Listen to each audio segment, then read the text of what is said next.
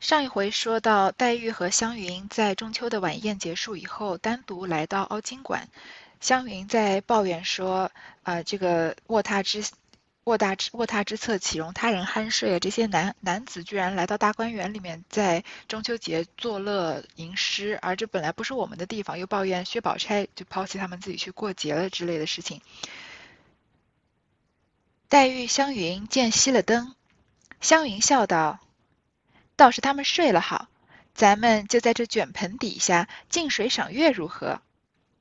二人遂在香妃竹墩上坐下，只见天上一轮皓月，池中一轮水月，上下争辉，如置身于金宫角室之内。微风一过，凛凛然池面皱壁铺纹，真令人神静气清。湘云笑道。怎的这会子坐上船吃酒倒好？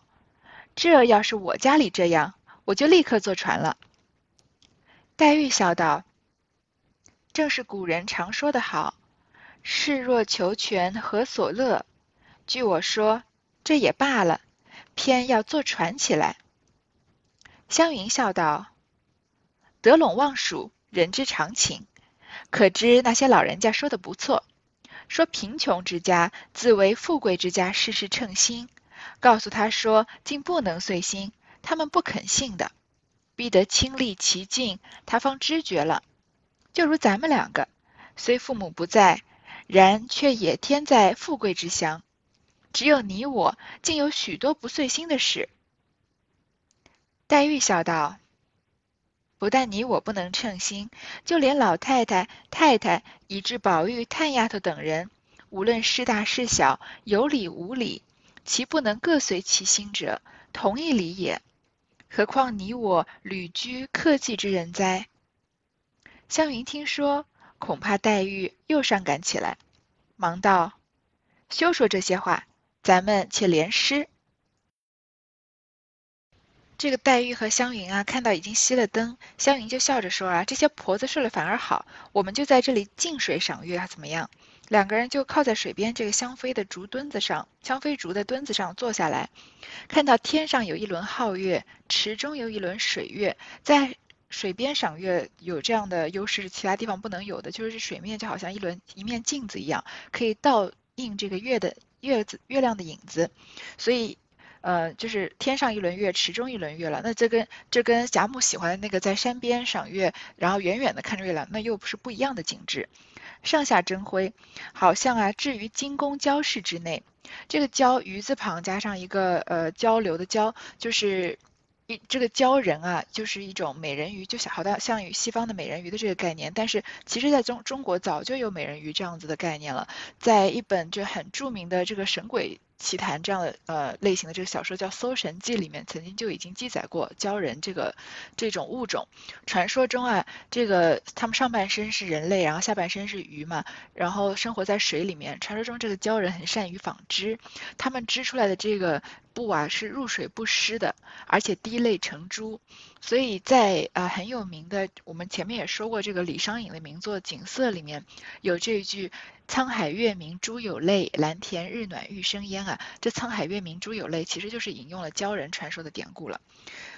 所以说林黛玉和史湘云啊，好像是在水晶宫里面鲛人住的房间里一样，因为这个水晶宫就四处都是透明的嘛，所以你就在天地之间，好像呃上面天上一轮月，水中一轮月，他们好像就在天地之间水中的这个水晶宫里赏月，其实是一个很美很美的画面。微风一过啊，粼粼然池面皱壁铺纹，也就是水面泛起粼粼的波纹。我记得小时候写景色，写到湖的时候，一定就是会写这个呃，有一阵阵的微风拂过，然后水面漾起层层层的波纹，然后呃一层一层的铺展开来，然后天上的太阳洒到水面上，水面上好像泛起珍珠一样。这样的这样子的段落，我不知道写了写了几十几百次了。如果能能在文中这样。如果不用这么大段的引述的话，当然小学的时候写作文也要凑字数的这个呃顾虑。如果不需要的话，你看曹雪芹用多么简洁的语气，就是呃几个字就带过了。微风一过，粼粼然池面皱壁铺纹。其实是不是其实不需要把这个景致写的这么的详细，这么几个字啊，其实我们脑海里面就有了这样的画面了，真令人啊神清气静。湘云就笑着说啊，这会儿要是坐上船吃酒就好了。你看，嗯，有天上有月亮，湖上有月亮，我们如果坐在船上又能吃酒，那该有多好啊！要是像我们家里那样啊，我就立刻坐船了。而且他们也曾经很就是有这个姐妹们，再加上贾宝玉也一起在船中，然后赏过荷花，也作过诗，还有贾母他们也在。但是那样子那个时候贾府还算是比较人丁兴旺的时期，已经过去了。所以这会儿湘云就说，如果在我家，我早就坐船了。黛玉就说啊，古人说得好，士若求全，何所乐？这句话呢，我倒不知道出处是哪里，但是其实不太需要知道出处是哪里，是因为是个比较浅显的话，就是凡事如果你都想要求一个周全，都想要最。最高级的享受的话，那还有什么好开心的呢？就说有的时候缺憾也是一种美，就好像其实《红楼梦》这本书也是，我们常常都觉得，或者在读第一遍、第二遍的时候，觉得《红楼梦》这个书没有写完，真的是让人觉得太缺憾了，太遗憾了，就恨不得能穿越时空，然后找到《红楼梦》的全本，知道一下结局是什么。但是你读越多遍，就越发现，其实《红楼梦》里面情节并不是最重要的东西，因为它的情节并不是说非常的跌宕起伏，因为写到写情节写到。最呃，这个最深刻也不过就是探春跳起来打婆子一巴掌，或者是呃吵架吵到在地上翻跟头，对吧？这其实并不是什么非常呃出神入化的情节，他的他的注重描写的是他的人性和就是以以那个年代来看，对每个人性格的以每个人性格的描写啊，生活背景这样的描写。所以说《红楼梦》没写完，事实上其实上也是一种。也是一种完美，就好像呃西方的很多雕塑，像维纳斯这样的雕塑啊，残缺了一个手臂，反而是更美的一样。因为美本来就是有残缺的，所以凡事如果都是要求齐全，那哪有什么好高兴的呢？说据我说啊，这也罢了，偏要坐船起来，就是这风景已经这么美了，何必还要再纠追求极致要坐船呢？湘云就笑着说啊，得陇望蜀是人之常情。这得陇望蜀呢，就是嗯。比喻人贪得无厌的意思，陇和蜀都是一个地方，蜀我们比较呃熟悉，就是四川那一带，陇就是。指甘肃那一带，其实如果看在那个地图上面的话，中国地图上，因为中国的地图不是像一只鸡吗？那陇和蜀都是在中部偏西部的地方，就是一个是比较靠近脊背的，就是甘肃，然后蜀就是比较靠近肚子，但是他们是相连的，所以得陇望蜀就是占据了陇地之后，又想要占据蜀地，这是在呃打仗的时候说到的一件事情，呃，其实东是跟东汉初年的一个典故有关系，就不多说了。总之就是呃吃碗里的忘锅里的吧，是人之常情。可知那些老人家说的不错，说那些贫穷人家的人啊，以为我们这些有钱人家的人一定是事事称心的。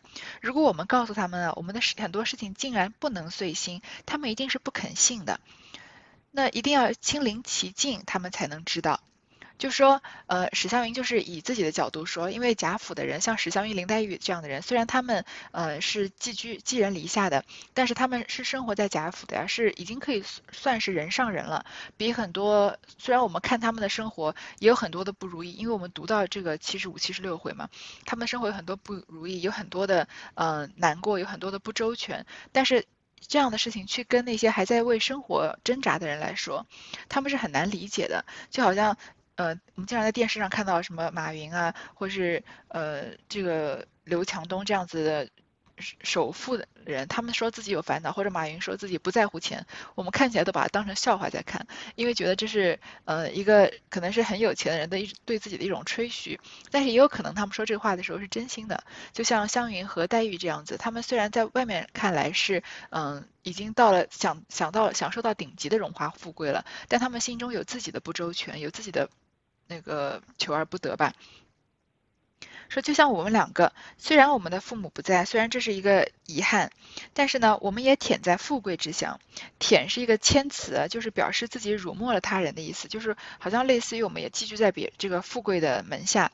只是你我有很多不遂心的事情，湘云和黛玉都有一些他们不顺心的事情，我们也都知道。黛玉就笑着说啊。不但你我不能称心，因为我们可能确实有这个寄人篱下的事情，但是老太太、太太呀，宝玉、探丫头他们，不管是大是小，有理无理，总是有一些不能称心的，同一理也。何况你我旅居客寄之人哉？就不要说我们这些寄人篱下的人了，连实际上掌权的老太太、太太，看到他们好像像贾母，好像已经熬出头了吧？她已经是贾府这样最富贵的人家的权力的最顶端了。像王夫人，她已经是贾贾政的夫人这个管家之权，虽然他没有在争夺，但是其实他是也在他的手里。像他们，像贾宝玉这样被全家人捧得像掌上明珠一样，像探春这样子又有能力又有才华的人，其实他们也有很多不顺心的事啊，何况我们呢？湘云听这样说啊，恐怕黛玉又伤感起来，就说不要说这些闲话了，那我们就联诗吧，就把这个话题要岔开。正说间，只听笛骚悠扬起来。黛玉笑道：“今日老太太太太高兴了，这笛子吹得有趣，倒是助咱们的兴趣了。咱两个都爱五言，就还是五言排律吧。”湘云道。什么韵？黛玉笑道：“咱们数这个栏杆的直棍，这头到那头为止，它是第几根就用第几韵。若十六根，便是一仙起，这可新鲜。”湘云笑道：“这倒别致。”于是二人起身，便从头数至尽头，只得十三根。湘云道：“偏又是十三元了。”这韵少，做排律只怕牵强不能押韵呢。少不得你先起一句罢了。黛玉笑道：“大家试试咱们谁强谁弱，只是没有纸笔记。”湘云道：“不妨，明儿再写，只怕这一点聪明还有。”正说的时候啊，这笛声啊就悠扬起来，可见这个场景发生的时候，不是在贾母他们去睡之后，而是贾母让吹笛的人吃了些东西之后，让他再吹的远远的吹，然后吹的再慢一些、缓一些的曲子，是在那个时候的黛玉和湘云其实是在这凹晶堂、凹晶馆在联诗呢。说看来啊，今天是老太太太太心情好，这个笛子吹的有趣，倒是助咱们的兴趣了。因为他们在吟诗有音乐嘛，那诗和乐在一起，当然是更加助长了兴趣了。说我们都爱五言，还是五言排律吧。这个五言排律就是之前前面已经说过，联诗也说过，我们稍微复习一下什么是联诗的规则。因为上一次联诗的时候已经是他们在雪天吃鹿肉了，那这已经又过了一个中秋，已经过又过了一些。年岁了，当然《红楼梦》里面年岁记载不太清楚，但是也过了很久了。他们要做的这五言排律呢，就是首先他们每一个人的每一小句都是五个字。那除了起头第一个是说五个字以外呢，下面每一次每一次接都是说十个字。那十个字分两组嘛，五个字是一组。那起句是五个字，后面每个连句的人都要五个字一句，所以出手的人就只出第一句，然后连句的第二个人呢，他。这末尾的一个字是韵脚，那后面连连句的人就要用这个韵脚。然后，嗯，这个连句的人不是要连两句嘛？就两个五个字，他的第一个五个字呢是对上一个人的下句，他的第二个五个字相当于是给下面一个人第一句出的一个题目。所以，呃，其实表面上看一个人是说了呃十个字，但是这十个字呢是是分两组的，前五个字是跟前面一个人的五后五个字一组。它的后五个字是跟后面一个的前五个字一组，对吧？就是所以，嗯，如果说要把它以这个合逻辑的方法就连起来看以后呢，事实上你是应该跟，比如说第一个人出的这五这个小句，这五字小句啊，是要跟第二个人的前五字小句连合起来连成第一行的。因为前面已经仔细的解释过了，所以我希望在这里再说一遍，能这个大概大概大概大家大概懂是是是个什么意思。而且出句呢，要跟上一句的这个对句要跟上一句的平仄是要相对的，那我们就不太深入说了，因为平仄相对其实是个大体的概念，而且在《红楼梦》很多地方，他们联诗的时候也并不是在意一定要字字相对或者相反这样子。好，然后呃，他们既然是要用五言排律呢，湘云就说要用什么韵，因为要用个韵脚嘛。那连连句的时候，黛玉就说啊，我们来数这个栏杆的直棍，就。因为栏杆不是一根棍一根棍插在地上吗？说有如果有多少根呢，我们就用到第几根就用第几运，因为因为运是有排列的。说如果是十六根啊，那就是一仙，一仙是一个呃也是一个运的顺序，当然它的每一个字其实就跟这个仙的发音差不多。那湘云就说啊，这倒别致。你看在三百年前啊，没有像我们现在这么多可以玩的东西，没有什么呃电视、电脑。那手机游戏什么都没有，但是你看他们就是随处拈一个东西都可以玩很长时间，而且应该是说，如果有了一定的呃学问的积累的话，你在生活中能发现的乐趣就更多。你看，我们同样是赏月，首先我们不一定能知道，我们不一定能达到黛玉和湘云赏月的那样的境界。那我们当然能看到天上一有一轮月，水中一轮月，但我们并并不一定能想得到说要划船，那也不一定能从划船啊发散到说哪能视若求全何所乐，不用一切都那么开心。那更不会因为我们身边靠着栏杆，就说我们来数数看这个栏杆有多少根，有多少根我们就用这个韵来联诗。如果我们在湖边赏月的话，现在的以现在大多数人来说，很有可能是看着月亮，用手机啪啪拍两张照，然后发个朋友圈或者发个什么其他的社交媒体，然后就走了，那就不会没办法有这么深入的。我现在我觉得现在很多的乐趣都是比较浅显的，就是嗯，虽然涵盖的很多，你可以看到。比林黛玉和湘云那个年代来说，我们看到的世界比他们要大很多，但是我们看到世界的深度啊，就一定是比他们浅很多了。他们数这个栏杆有多少根啊？一共有十三根。湘云就说啊，偏又是十三元了，这个韵少，做排律啊就怕牵强不能押韵呢。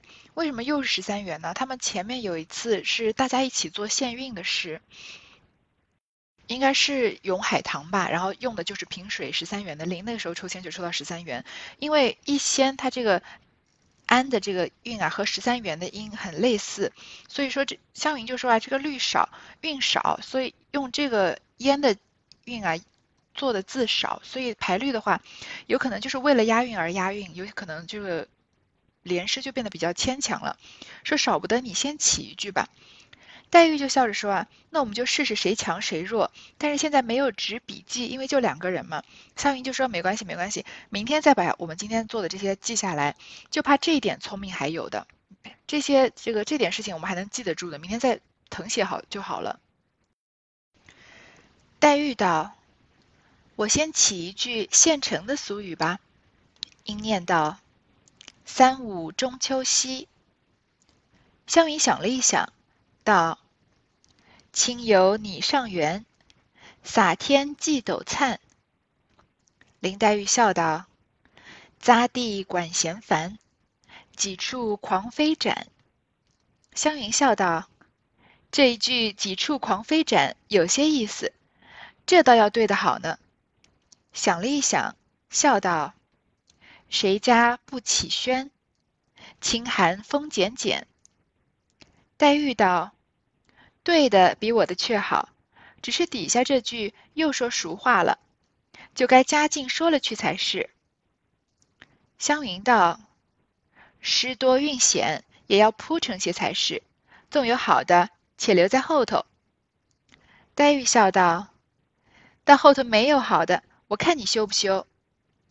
英莲道：“凉景一，凉叶景轩轩，针柄朝黄发。”针柄朝黄发，湘云笑道：“这句不好，是你杜撰，用俗事来难我了。”黛玉笑道：“我说你不曾见过书呢，吃饼是旧典，唐书、唐制，你看了来再说。”湘云笑道：“这也难不倒我，我也有了。”英莲道：“风瓜笑绿园。”香心荣玉桂，黛玉笑道：“分瓜可是实时的你杜撰了。”湘云笑道：“明日咱们对查了出来，大家看看。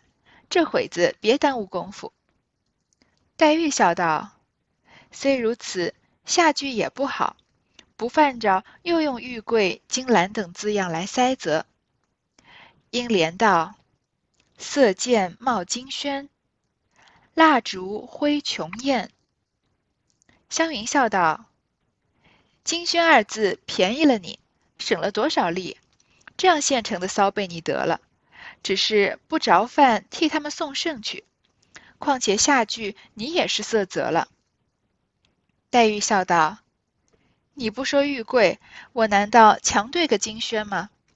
再也要铺陈些富丽，方才是既景之时事。”下面呢就进入正式的联诗了。那联诗这段比较长，我们得要分两次来说。呃，黛玉先起个头，她说：“我先用一句现成的俗语吧。”她的这句啊，就是“三五中秋夕”，其实这没有什么任何深层的意思，就是正月十五，呃，这八月十五是中秋节，现在是中秋节的晚上，就三五中秋夕。那湘云想了一想啊，就对到“亲友拟上元”，你看这个“元”字就已经开始用了这个他们的十三元的韵了。清游就是清雅的游赏，你就是可以跟什么相比一样，就是我们清雅的在这里赏月啊，然后游玩就好像跟我们之前上次在上元节元宵节的时候玩是一样的。黛玉就笑着对啊，啊不对，湘云就出她的第一句下句，洒天际斗灿，这祭斗南祭北斗都是星宿的名字，就是其实是泛指。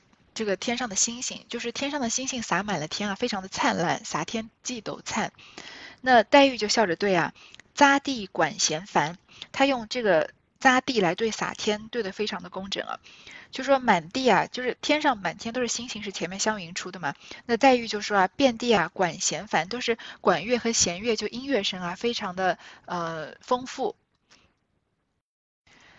黛玉再出这句“几处狂飞展”，有哪些地方？有多少个地方啊？都在推杯换盏，而且他说“狂飞展”就表现这个宴会非常欢乐的氛围啊，在呃非常频繁的推杯换盏了。说意思就是现在今年现在是中秋节嘛，每家家都在庆祝。有多少个地方？有多少个地方？这好像是一个问句，事实上就是一个陈述句，是说大家都在这个推杯换盏，都在嗯开宴席的意思。湘云就说啊，这个几处狂飞展有些意思，因为你看几处狂飞展，我们听这个风格就是比较奔放的，比较不太是林黛玉平常会写诗这种清冷的小家碧玉的呃伤春悲秋的风格，所以湘云觉得有意思，很对湘云的胃口。她说那我要好好的对的，她就想了一想啊，就对到谁家不起轩，她也是用一个表面上的问句来问来对林黛玉的问句。表面上就是说啊，哪家不会起，就是打开轩，就是窗户。说哪家会不打开窗户呢？因为现在是八月十五中秋节嘛，家家户户都会开窗赏月，所以他用好像也是问句，事实上是陈述句的，是说家家都把窗户推开赏月来对黛玉的几处狂飞展，对的非常的工整。下一句啊，清寒风减减，因为现在是八月十五，八月十五就是我们这个阳历的九月份，九月份。中中段末段的样子，所以比较是嗯清寒，就是很很轻轻的风，然后不是说特别刺骨的那种寒冷，是有点微微的凉。然后减减是表示这个风间隙的样子，风也不是非常的大，非常的狂，而是微风这样吹着，清寒风减减。那黛玉说啊，你对的比我好，但是你下面那句呢又是俗话了，常常我们常常听的听到这个耳熟能详的话了，你就应该把加进了去说才对。你就应该对着，呃，接着这个几处狂飞展啊，谁家不起轩，这样子的狂放的风格继续往后面延伸才对。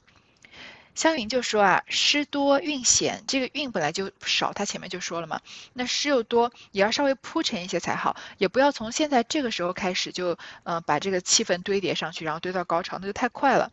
说纵有一些好的，也要留在后头。黛玉就笑话说啊，要到后头你没有好的，我看你修不修。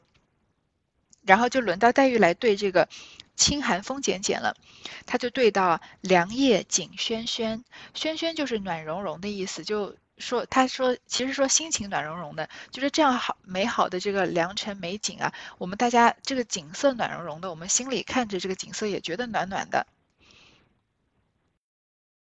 现在呃很多家长喜欢给女孩子取名轩啊，他们喜欢用草字头，然后下面呃一个。一个宣传的宣，那其实用《红楼梦》里面出现的这句一个日字旁加上一个宣传的宣这个字，其实也很好，因为它就是暖融融的意思嘛，然后读音也听起来也很美。然后黛玉下一句啊，针柄朝黄发。黛玉说：“这针柄朝黄发，很明显是一个在讲某一个典故。”那湘云就说：“啊，这个典故是你杜撰的，是你用俗诗来难我了。因为黛玉用典故，那湘云一定要用典故对的。”黛玉就说：“啊，我看你没有读过书，这个吃饼啊是旧典，是有出处的，在《唐书·唐志》上，你看了再来说。”这蒸饼嘲黄发，就是说嘲笑老年人为了一个月饼真的不可开交，就是说其实也是表现说嘲笑这些人为了名利真的不可开交的意思。那湘云就对啊，他说他是杜撰，那黛玉就说不是杜撰，湘云就说难不倒我，我也有了，他就对了分瓜笑绿园，分瓜笑绿园也是一个典故也。黛玉就说是湘云杜撰的，那湘云说啊也不是，然后我们再查了典故，再来对，明天再来查了，再看是是不是我杜撰的，这会儿先别耽误时间。那绿园就是指年轻的女孩子，你说年轻的女孩子为了分这个西瓜，然后这黛玉对的。出的这个真柄朝黄发和湘云对的这个分瓜笑绿眼绿圆，双方都说对方是杜撰的。那黛玉说自己有出处，说是唐志唐书；湘云也说自己有出处，说明天再查是什么出处吧。当然也不知道是不是什么出处了，所以不太深考究这两句话到底是什么意思，出有什么典故。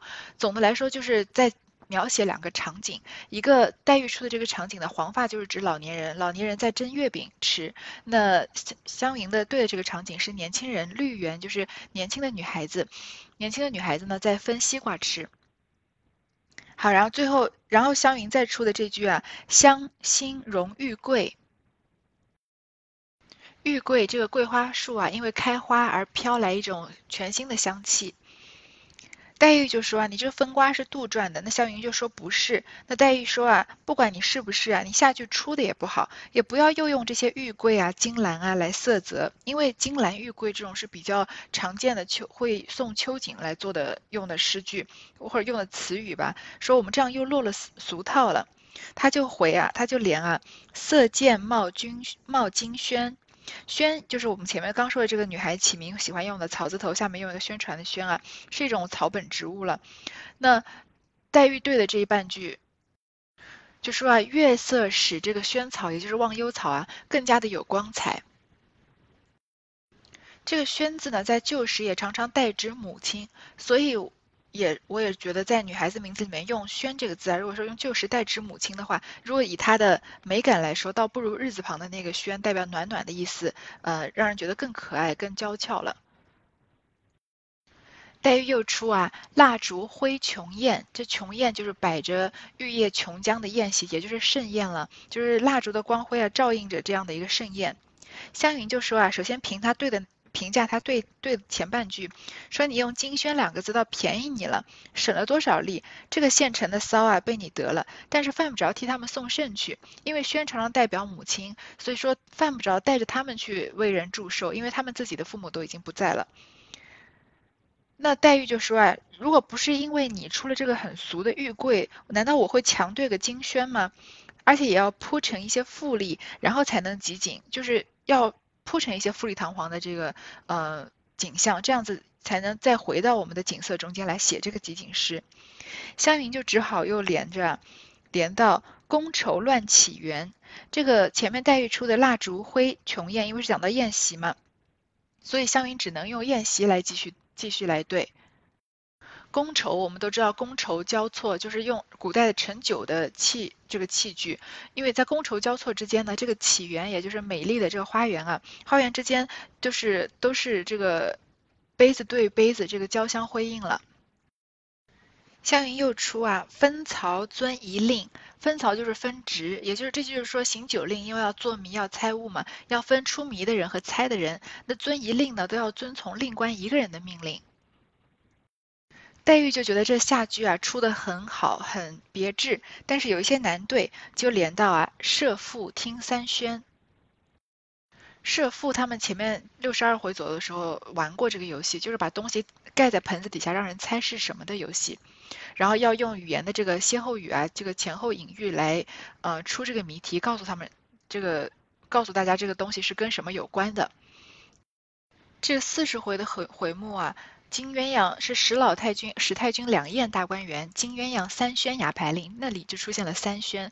因为三宣呢，就是呃，他们这个打牌啊、猜谜啊，三张牌点色成套是一副，所以这个宣令者啊行令的时候，宣令者说一张，受令者要答一句，所以说完三张就合成一副的名字，所以这个宣是三宣，所以黛玉这里对的这句啊，设父听三宣，就是来对史湘云出的这个分曹遵一令，都是在说完九令时候的一些不同的玩法和不同的场景。